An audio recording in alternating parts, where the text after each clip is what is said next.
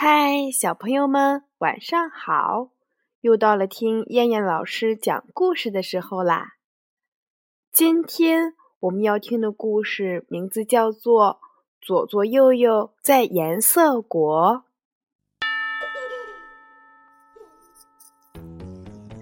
在春天的第一片绿叶长出来的时候，颜色小人儿成群结队的来找左左和右右了。左左右右，请你们做我们的国王吧！这么多年以来，还没有谁能够让我们的冬天这么温暖呢。你们离开的话，我们会很伤心的。小人儿全都变成了黄色，因为他们此时内心怀着憧憬。国王，左左和右右大吃一惊。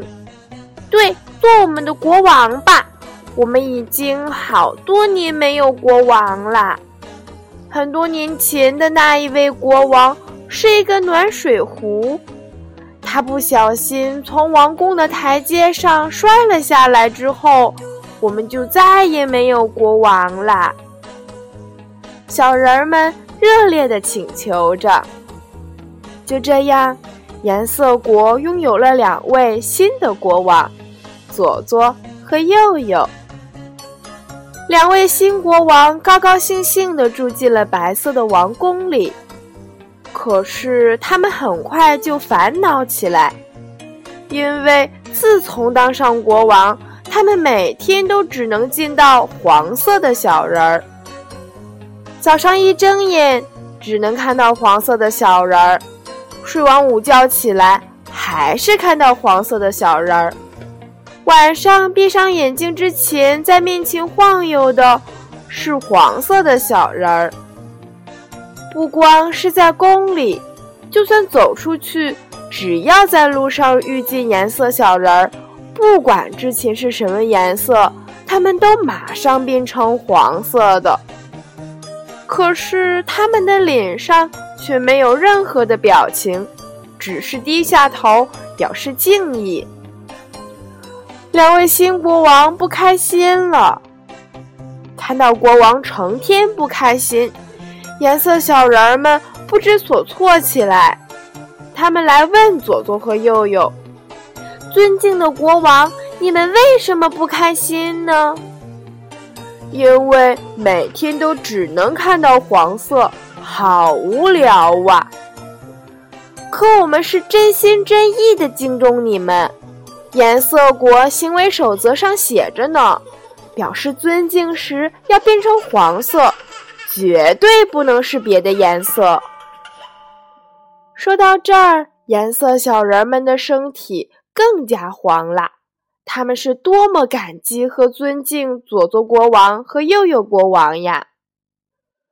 左左和右右无言以对，他们把自己关在屋子里，关了三天三夜。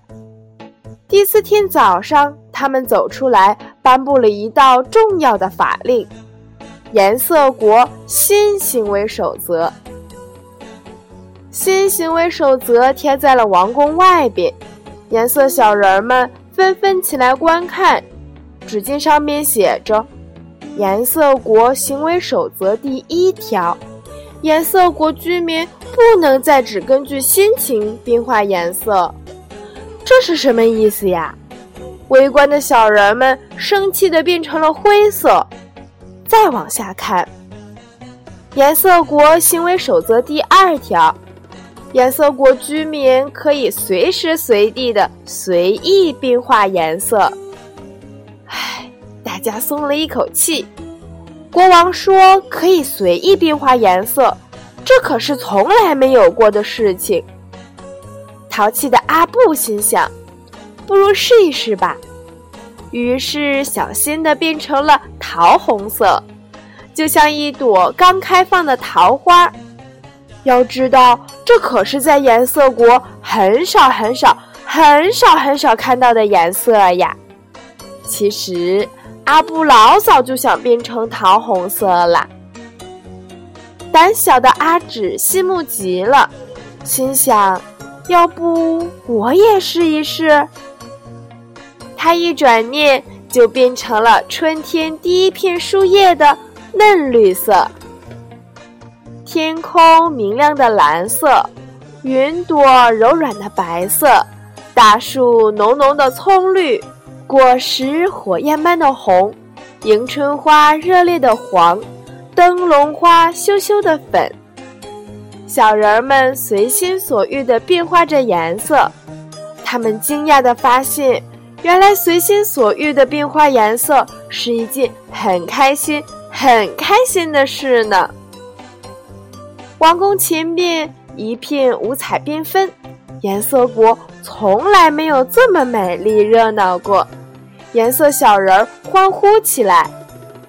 他们接着往下看，颜色国行为守则第三条：除了变颜色，颜色国居民还要学会微笑、握手、拥抱、做鬼脸。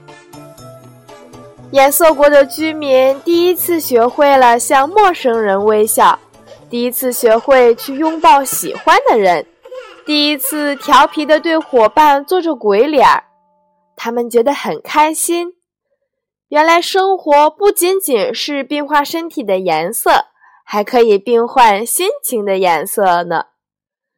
颜色小人们更加尊重佐佐国王和佑佑国王了。佐佐和佑佑平静而开心地在颜色国生活了很多年。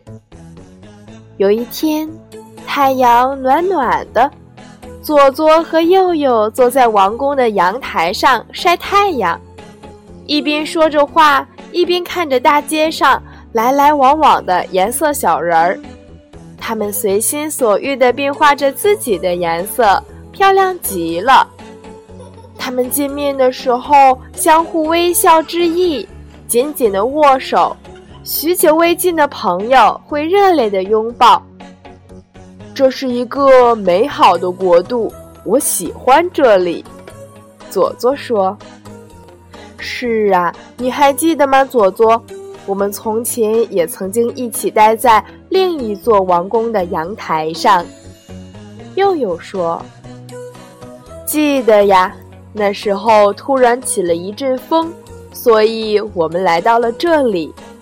佐佐说：“他们满足的心里升起了莫名的惆怅。”就在这时，一阵风刮了起来，有一个颜色小人儿无意中抬起头，惊叫了起来：“呀，我们的国王不见啦！”王宫的阳台空空荡荡的。佐佐国王和右右国王不见了踪影。从那以后，颜色国的居民再也没有见过左左和右右。他们在王国的城墙上画下两只美丽的红手套。至于左左和右右去了哪里，没有人知道。就像当初，他们也不知道自己是怎么来到颜色国的。好了，小朋友们，我们今天晚上的故事就先讲到这儿啦。我们明天晚上再见，小朋友们，晚安。